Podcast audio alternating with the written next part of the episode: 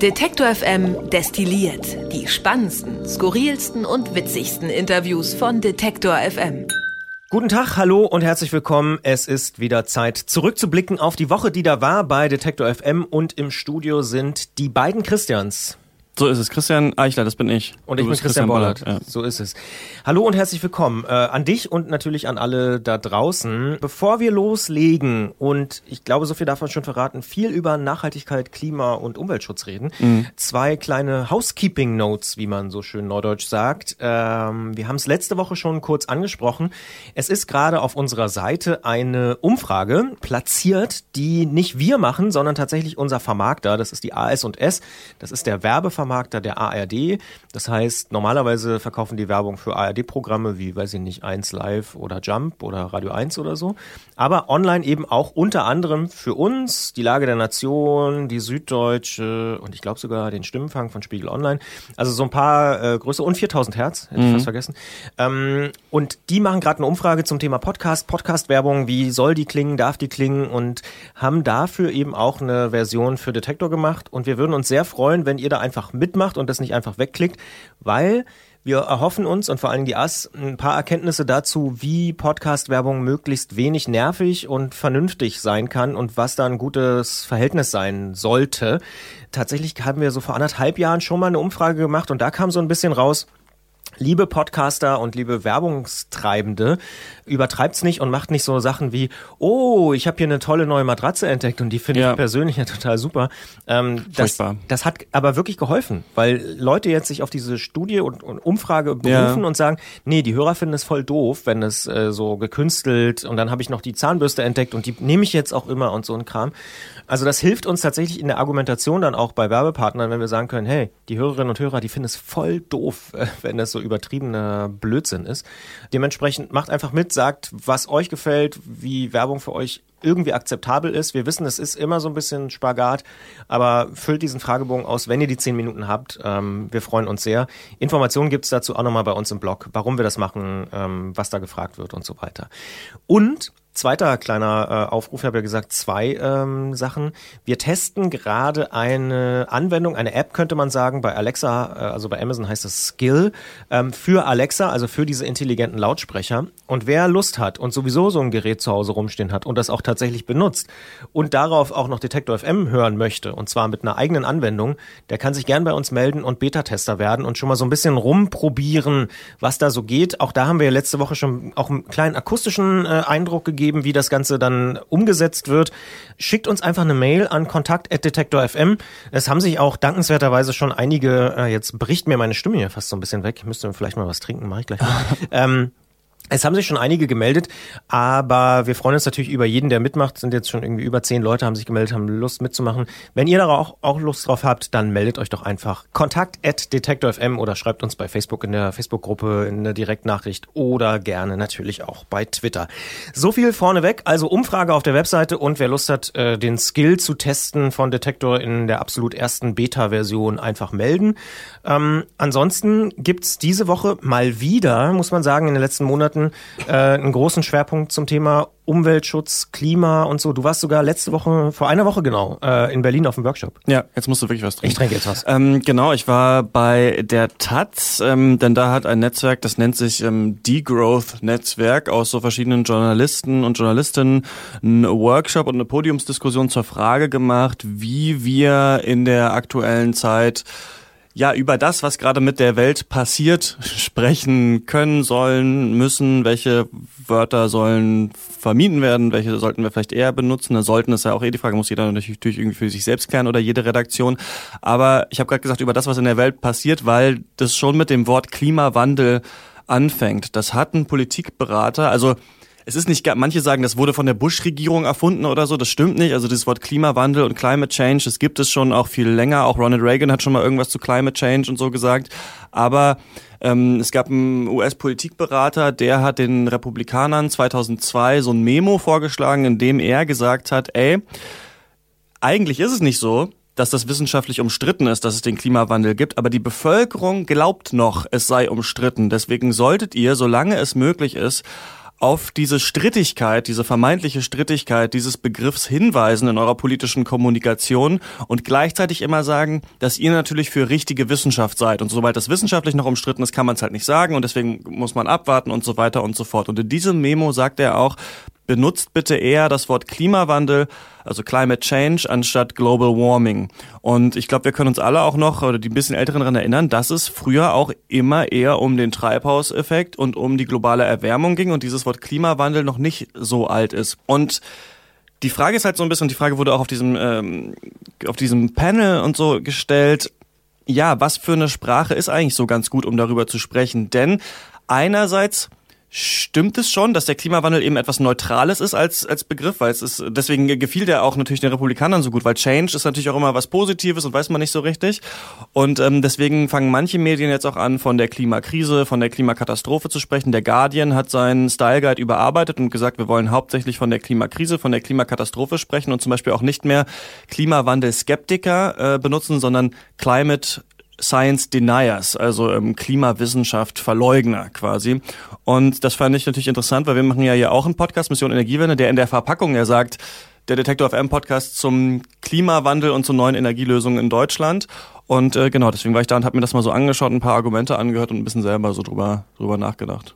Scheint ja auch tatsächlich äh, was ausgelöst zu haben bei dir. Also Schon, also ich glaube, was mir als erstes aufgefallen ist, und das ist etwas, das ist so ein Fallstrick, in, in dem sich oft Journalistinnen und Journalisten verheddern, ist, dass sie oft so Behördensprache einfach übernehmen und dass aber in Behördensprache und in politischer Kommunikation oft in den Wörtern schon Frames gesetzt werden. Wir hatten ja diese große Diskussion über Framing in diesem Jahr und auch im letzten Jahr so ein bisschen. Und ähm, mir ist zum Beispiel nochmal eingefallen, es gab mal das äh, Gesetz zur besseren Durchsetzung der Ausreisepflicht und das hat dann, haben dann manche Gruppen Hau-ab-Gesetz umgetauft. Und ich glaube, da muss man aufpassen, weil Journalistinnen und Journalisten in Beiträgen natürlich oft dann in der Bundespressekonferenz sitzen und dann sitzen da Regierungsvertreter und sagen so, das ist jetzt das gute Kita-Gesetz. Das gute, genau, das gute Kita-Gesetz ja. oder das Gesetz zur tollen Abschiebung oder sowas oder mhm. zur besseren Integration und so. Und dann aber steht, stehen aber im Gesetz total krasse restriktive Maßnahmen drin. Und dann gibt es, glaube ich, so zwei Seiten des Journalismus. Der eine, der natürlich wiedergeben und erklären soll erstmal, worum es da geht. Und dann aber auch die andere Seite, die das schon auch einordnen soll. Und ich glaube, da können sich Journalistinnen und Journalisten schon mehr trauen, im Artikel dann zu sagen, ey, ja, das heißt zwar so, aber drin steht eigentlich das und daraus kann man eigentlich ableiten, dass dieser Name ein bisschen in die Irre führt. So, also diese Einordnungsleistung, das ist, glaube ich, manchmal gar nicht so schlecht und das ist eben gerade bei diesen ganzen Klimasachen schon so, denn das ist oft eine sehr kühle Wissenschaftssprache, die aber auch politisch genutzt werden kann. Und da kann es eben manchmal äh, schwierig werden, genau. Ja, finde ich eine total interessante Debatte, weil diese Frage, ob man das jetzt zum Beispiel Katastrophe nennt oder nicht, ähm, ja auch noch ganz andere Folgen hat. Also ich kann mich zum Beispiel noch erinnern, dass auch schon vor zehn Jahren oder so Wissenschaftler gesagt haben, ey, wir haben nur noch fünf Jahre, wir haben nur noch zehn Jahre, wir müssen jetzt sofort und so. Also dieses Alarmistische kann aber auch dazu führen, dass die Leute sagen, äh, das sagt ihr doch schon seit 20 Jahren, seit Rio eigentlich, dass wir jetzt sofort handeln müssen und so weiter. Und was passiert, sind ja nur so mini, mini, mini Schritte. Und immer wieder kommen aber dann viele Wissenschaftler und sagen, jetzt aber unbedingt, wir müssen, wenn wir jetzt nicht dieses Jahr, dann ist alles verloren, äh, dann passiert nichts und dann sagen sie es wieder. Also ob man nicht so dieses bei den Simpsons ist das, glaube ich, auch immer immer die äh, der Wolf, der böse Wolf kommt und so, äh, also ob man es nicht überdreht diese diese Schraube. Also es ist wirklich, glaube ich, ein ganz schmaler Grad, ähm, gerade auch für die Wissenschaft, die ja dann wiederum eben eigentlich nicht so alarmistisch und äh, praktisch Politik äh, agierend sein soll, sondern tatsächlich das erstmal so beobachten. Also es ist, glaube ich, echt ein, eine sehr komplexe Debatte. Total. Alarmismus ist ein gutes Stichwort, denn ähm, also auf Wikipedia lese ich jetzt, äh, ist der erste Satz, Alarmismus ist ein politisches Schlagwort, äh, mit dem eine unnötige oder übertriebene Warnung vor Problemen bezeichnet oder behauptet wird. Und das ist genau der Knackpunkt, weil eben die Wissenschaft jetzt sagt, das ist keine übertriebene Warnung mehr. Also wenn wir immer sagen, ja, das Klima verändert sich eben so ein bisschen, das reicht nicht mehr aus. So, denn wenn wir jetzt nicht in den nächsten paar Jahren wirklich handeln, dann ist es so, dass das Paris-Abkommen nicht mehr eingehalten werden kann. Es wird ja immer von diesen Kipppunkten gesprochen und irgendwann ist dann eben das Eis in Grönland abgeschmolzen und dann kommt es auch nicht wieder zurück. Das ist anders als bei so einem Ökosystem, wo dann sich schon wieder die Arten irgendwie ansiedeln und so weiter. Und deswegen ist tatsächlich die Frage, so soll Journalismus ein bisschen in Anführungsstrichen alarmistischer werden oder sich auch einfach ein bisschen gemein machen mit dieser Thematik. Das finde ich auch interessant, denn ich glaube schon, dass Journalismus natürlich auf Abstand gehen muss mit Aktivistinnen und Aktivisten, mit diesen Gruppen. So, das muss natürlich beschrieben werden, aber da braucht man eine kritische Distanz, um diese Gruppen natürlich auch kritisieren zu können. Man kann jetzt nicht sagen, alles, was Fridays for Future macht, ist super und äh, weiß ich nicht, nächste Woche kommt raus, keine Ahnung, was rauskommt so und dann heißt es ja, aber letztes Jahr, äh, letzte Woche habt ihr ja gesagt, das ist alles gut. Das, das stimmt schon. Aber damit dass wir gerade schon auf eine Katastrophe zusteuern und Handlungsbedarf ist. Ich glaube, das ist langsam auch beim Journalismus angekommen, dass es daran nicht mehr so viele Zweifel gibt und dass das tatsächlich auch irgendwie auf die Agenda genau, auch der Journalisten so gesetzt werden muss. Ja, ja. Aber ich weiß genau, was du meinst. Genau, ich bezweifle das ja überhaupt nicht, dass nee, es so ist. Klar. Ich sage nur, ähm, ich als Rezipient sehe seit 15 Jahren Klimaforscher, die sagen, also natürlich nicht alle, aber viele, wir müssen jetzt sofort, wenn jetzt nicht was passiert, dann. Und äh, ich sehe nur den, der Effekt, der daraus entsteht, ist offensichtlich wenig bis nichts und äh, es werden eben nicht die Braunkohletagebauer zugemacht. Es wird nicht das gemacht, was die, was sie dann fordern. Und dann frage ich mich einfach manchmal, ja, ist, ist die Methode sozusagen, funktioniert die Methode? Ich glaube schon, dass es jetzt gerade eine Stimmung gibt, gerade so seit einem halben Jahr oder so, seit Fridays for Future, ja. äh, wir müssen jetzt doch mal was tun. Aber ich lese interessanterweise gerade ein Buch von äh, Jonathan Franzen. Das ist eigentlich gar kein Buch, sondern so eine Essay-Sammlung. Jonathan Franzen kennt man so als den großen oder einen der großen amerikanischen Romanautoren, aber interessanterweise ja auch immer schon und kommt auch immer in seinen Romanen vor, äh, großer Vogelfreund und Hobbyornithologe und fliegt immer durch die Welt und ist auch ein großer Naturschützer und so. Und der macht sich auch so seine Gedanken und sagt, ja, äh, die, vielleicht ist die Menschheit wirklich zu doof, das zu checken, dass da in 30 Jahren kommt was auf uns zu, aber wir, wir sind jetzt nicht in der Lage, jetzt zu handeln, weil es eben erst in 30 Jahren ist. Also so dieses, wir sind irgendwie dann doch vielleicht ein bisschen dumm und gucken immer nur heute, morgen, was passiert, vielleicht noch letztes Jahr, ah, da war es auch heiß und so, mhm. aber nicht, ah, in zehn Jahren, wir verstehen es vielleicht einfach nicht, vielleicht ist es zu komplex für uns. Und er fängt dann auch, finde ich auch ganz interessant, als eigentlicher Naturschützer sagt er dann, ja, müssen wir nicht eigentlich gucken, dass weniger Vögel von Autos totgefahren werden, dass sie nicht in Glasscheiben fliegen, also dass wir heute Vögel schützen und uns nicht Gedanken darüber machen, was in 30 oder 50 Jahren ist. Also er kommt, er, er tippt selber in die Falle, die er diagnostiziert. Also das ist ein total äh, fordernde Essayband für mich, weil ich so ja. denke, hä, was passiert hier gerade? Aber ich wollte doch nur eine Kurzgeschichte. Genau, ich wollte eigentlich nur ein paar Essays lesen, aber ähm, aber ich finde, das trifft's doch ganz gut, weil so das auch so diese öffentliche Debatte so widerspiegelt, dass dass alle haben, glaube ich, oder fast alle haben verstanden, da ist da droht eine Megakatastrophe, aber irgendwie kriegen wir es nicht auf die Reihe, das das Problem zu lösen. Ja, also gerade geht's natürlich so ein bisschen los und dass tatsächlich du jetzt diese neue Allianz hast, die ich auch wirklich faszinierend finde aus den Scientists for Future und den Fridays for Future. Also ich finde, ich finde das aus so einer moralischen Sicht einfach verdammt schlüssig, dass du diese Kinder hast, die natürlich moralisch noch nicht irgendwie eingekauft sind, die noch niemandem gehören oder so, die tatsächlich für ihre eigene Zukunft kämpfen und dann auf der anderen Seite diese Wissenschaftler, auch die Großen wie äh, ein Schellenhuber, ein Rahmstorff und so, die schon seit Jahren, seit, seit Jahrzehnten, wie du sagst, das schon sagen und jetzt auf einmal gibt es tatsächlich eine politische Bewegung, die aber aus Kindern und ihren Eltern, muss man mittlerweile ja auch sagen, besteht, mhm. die das jetzt so fordern. Also es, es wird spannend, ob da tatsächlich jetzt nichts passiert oder, ne, also das hat ja, was ich auch eben als als starkes Framing äh, bezeichnen würde, auch in der aktuellen Folge Mission Energie wieder ein bisschen kritisiert habe. Jetzt hat der Annegret Kramp-Karrenbauer davon geredet, wir brauchen einen gesellschaftlichen Klimakonsens.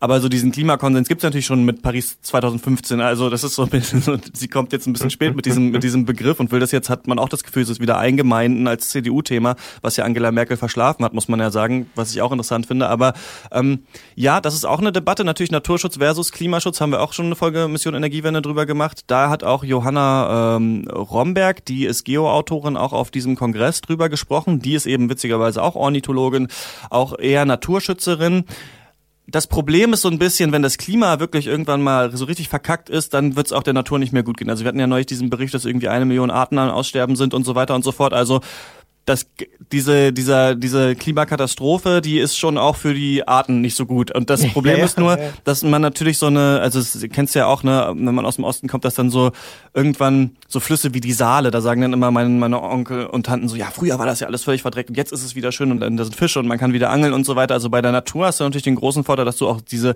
Veränderungen wieder siehst. Wenn du mal eine Fläche kurz äh, stehen lässt, dann kommen auf einmal die Vögel auch einfach wieder. Also das ist was anderes als beim Klima. Deswegen ist es aber eigentlich gerade interessant, dass obwohl das so ein abstraktes Problem ist, wir jetzt eine politische Bewegung haben, weil die Kids scheinbar verstehen, dass es zwar abstrakt ist und lange dauern wird, aber sie wahrscheinlich sie treffen wird. Sind. Genau. Ja, genau. Ja, und die Eltern jetzt merken, hm, wenn meine Kinder betroffen sind, dann ist es vielleicht äh, auch nicht so gut. Auch und doof. Genau, und das ist jetzt so eine, das merkt man. Ich glaube, so lange hat es auch gedauert. Plus jetzt diese Hitzesommer, immer mehr Katastrophen, so, so ne, das, man merkt schon so ein bisschen, dass die Leute da jetzt so die Zusammenhänge verstehen, wobei man natürlich nie einzelne Wetterereignisse jetzt direkt auf den Klimawandel zurückführen kann.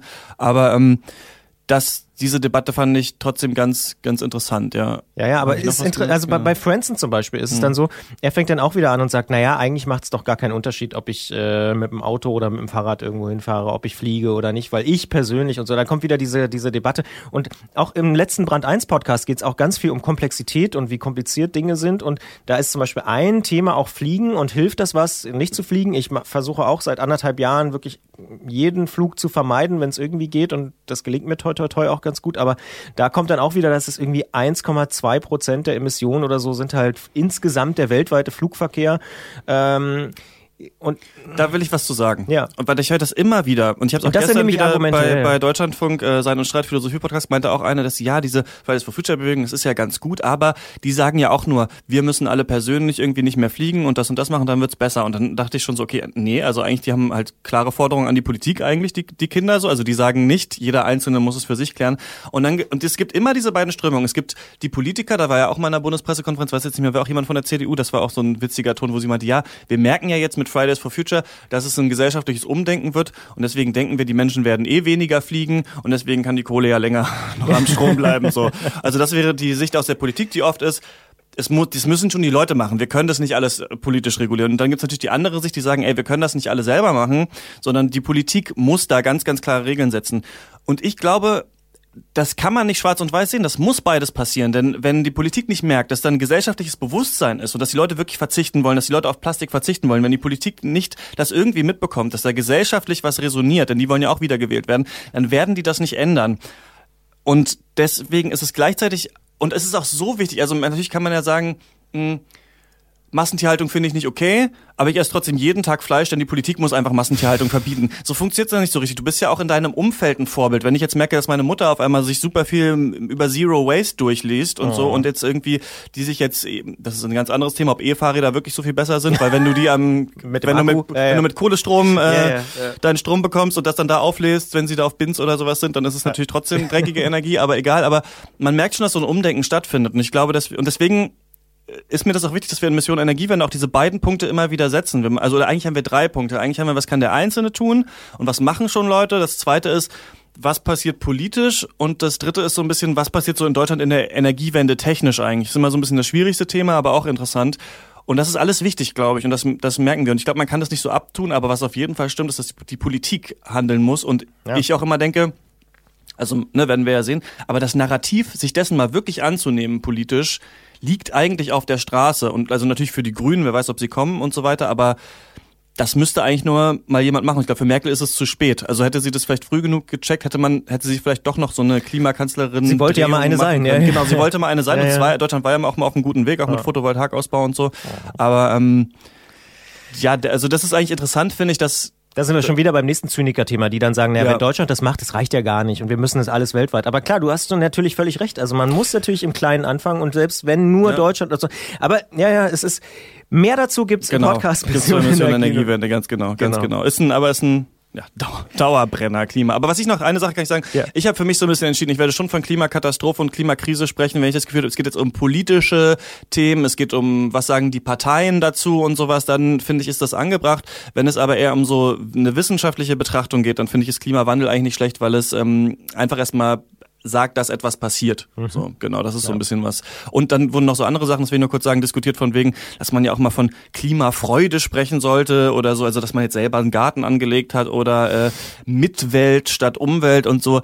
Das ist mir alles ein bisschen zu esoterisch. Vor allem ist da halt auch die Frage, so wo willst du diese Begriffe selber setzen? Also wenn ja, ich ja. auf einmal in der nächsten Folge Mission Energiewende sage, ich verspüre heute Klimafreude, mhm. denken die Leute, was ist los? Aber das ist, glaube ich, ganz gut, bei diesen beiden Begriffen zu gucken und das ist die andere Sache, Begriffe immer einzuordnen. Also mal zu sagen, okay, wer hat das gesagt, wo kommt mhm. das eigentlich her? Und so diese reflexive Ebene so ein bisschen einzuziehen, das, ja. das habe ich auch mitgenommen auf jeden Fall, ja. ja. Das also äh, ein kleiner Schweinsgalopp in 20 Minuten äh, durch Mission Energiewende und überhaupt das Thema ähm, Klimawandel, Klimakatastrophe. Ich äh, finde, man muss darüber nachdenken, man muss darüber sprechen, deswegen haben wir es auch hier an dieser Stelle getan. Bevor wir jetzt äh, uns auch schon ins Wochenende verabschieden, äh, hast du gesagt, du willst auch noch kurz über Shots reden, den äh, Filmpodcast, dein anderes Baby, was du noch am Wickel hast. Ja, stimmt. Ach ja, also ganz kurz. Du bist ja großer Oasis-Fan, oder? Hm, Zumindest mal gewesen und klar, immer noch Sympathisant. Würde ja, hast nennen. du von ja. diesem Film gehört, Yesterday? Habe ich davon gehört, ja. Aber ich habe ehrlich gesagt bisher nur davon gehört und gehört, dass es die Beatles da nicht mehr gibt. Genau. Ja. Also es ist vielleicht der Film mit der besten oder interessantesten Prämisse für einen Blockbuster-Film, der in diesem Jahr rauskommt. Und zwar ist es so, dass ein so einen riesigen Blackout gibt äh, auf der Welt und der, der Hauptcharakter Jack heißt, der ist so ein Straßenmusiker, unerfolgreicher Straßenmusiker, auf einmal von einem Bus äh, angefahren wird, im Krankenhaus aufwacht und nur er kann sich an die Beatles erinnern und sonst weiß niemand mehr, dass es die Beatles gibt. Ah. Und er sitzt dann da mit Freunden, die schenken ihm eine Gitarre und er spielt halt, will die mal ausprobieren, spielt Yesterday und dann sagen die, oh krass, was ist das für ein Song? Das ist ja der Hammer und er so, das ist Yesterday von den Beatles und dann, von wem? Und dann wird Ed Sheeran auf ihn aufmerksam tatsächlich in diesem Film und nimmt ihn mit auf Tour und so. Und dann wird er tatsächlich ein Superstar, weil er halt diese Songs alle hat und sich alle fragen, wer ist dieses Genie, mhm. das ähm, diese ganzen diese ganzen Songs im Gepäck hat. Und es gibt eben auch den Oasis-Gag am Anfang, googelt er eben so Beatles und dann kommen halt nur so Bilder von so Käfern und so. Dann googelt er irgendwie Oasis und dann gibt's Oasis auch nicht, weil weil es die Beatles nicht gibt, ah, gibt's auch okay. Oasis nicht. Ja. Und ähm, aber die Stones gibt's zum Beispiel und sind auch ja. berühmt und so. Und das ja. ist so ganz interessant. Der Film wird ist von Danny Boyle, ne, dem großen ah, Regisseur, okay. aber und auch geschrieben vom, ich weiß, ich habe jetzt vergessen, ich glaube Robert Curtis, dem äh, Schreiber von diesen ganzen äh, Notting Hill und äh, Love mhm. Actually und so Filmen. Mhm. Und der wird dann leider zu so einer super schmalzigen Liebesgeschichte, wobei diese ganze Grundidee wirklich genial ist. Und wir haben in der aktuellen Folge Shots, glaube ich, 40 Minuten drüber gesprochen. Ich habe auch mit einem Musikwissenschaftler, Volkmar Kramatz, darüber geredet, der ähm, ein Buch geschrieben hat über wie Hits Hits werden und was die Hitformel ist. Und wir haben uns wirklich ewig an dieser Frage abgearbeitet. Könnte denn jemand heute mit dem Repertoire der Beatles berühmt werden. Also haben wir heute ganz andere so Sensibilitäten, finden wir, würden wir auf die Songs gar nicht mehr stehen oder bleibt die Formel eigentlich gleich? Wie viel hängt an der Band? Wie wichtig ist der Text? Ne? Im Film will äh, Ed Sheeran dann Hey Jude, sagt er zu ihm, hey, sag doch lieber Hey Dude, das ist doch viel besser so und dann ne sowas. Also der Film, ich sag mal so, das ist der schlechteste Film dieses Jahr, den man trotzdem gesehen haben muss, finde ich, weil das einfach ein sau interessanter, sau interessante Idee ist. Aber der Film ist leider nicht so gut, wie er sein könnte. Das war lustigerweise so ein bisschen die Angst, die ich hatte. Also schon der Titel Yesterday, dass es dann am Ende so ein bisschen schmalzig wird und irgendwie. Aber vielleicht muss ich ihn doch gucken, weil du sagst, man muss ihn gesehen haben. Man sollte den schon mal, also kann man sich auf jeden Fall angucken, ja, weil es eine echt witzige Szene. Äh, vielleicht wenn er mal auf Streaming ist, vielleicht muss man nicht ins Kino rennen, aber ja. ja. Christian Eichler sagt das. Ich bin Christian Bollert und wir sind raus für diese Woche und wünschen einfach ein schönes, entspanntes Wochenende und können uns nächste Woche wieder hören hier bei Detector FM Destilliert. Gibt's noch was zu sagen? Nö. Nö. Na dann, tschüss. Ciao. Detektor FM wird zu einem wichtigen Teil auch von unseren Hörern ermöglicht. Sie können noch mehr unabhängigen Journalismus wie gerade gehört unterstützen, indem Sie auf Detektor FM slash Danke die passende Möglichkeit auswählen. Vielen Dank.